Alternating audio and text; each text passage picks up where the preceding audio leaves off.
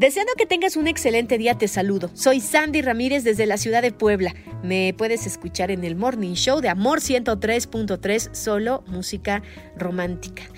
Y si yo les contara la cantidad de personas que están inmersas en relaciones tóxicas de amistad, de veras no me creerían. ¿eh?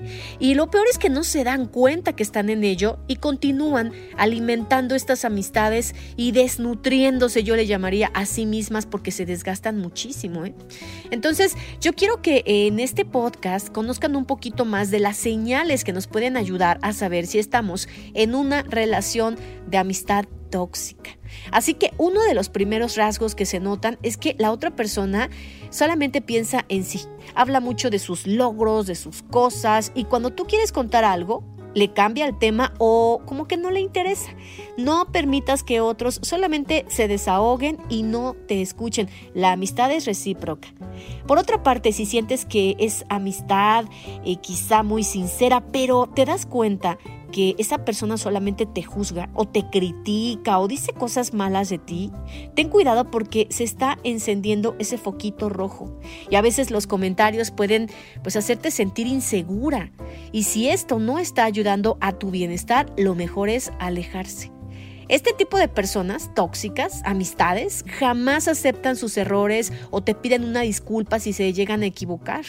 De hecho, prefieren como hacerse de la vista gorda para no decir nada y que olvides el tema. No quieren verse vulnerables y por eso lo hacen.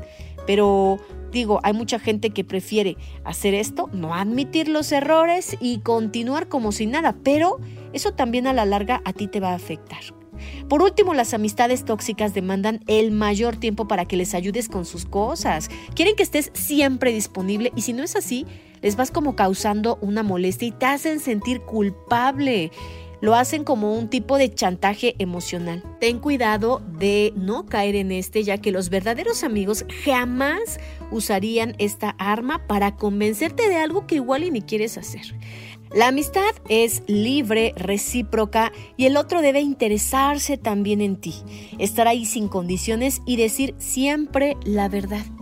Yo sé que es complicado encontrar a una persona con estas características, pero tienes que empezar a analizar quiénes realmente son tus amigos y quiénes solo te están buscando por algún interés. Busca y también ten presente que las personas que suman a tu vida, que te hacen mejor persona, son las que merecen compartir contigo los mejores momentos de tu vida, hablando acerca de la amistad. Te mando un saludo muy grande desde Puebla. Soy Sandy Ramírez en Amor 103.3 Solo Música Romántica. Me escuchas cada día en el Morning Show. El podcast de Amor FM en iHeartRadio. iHeartRadio.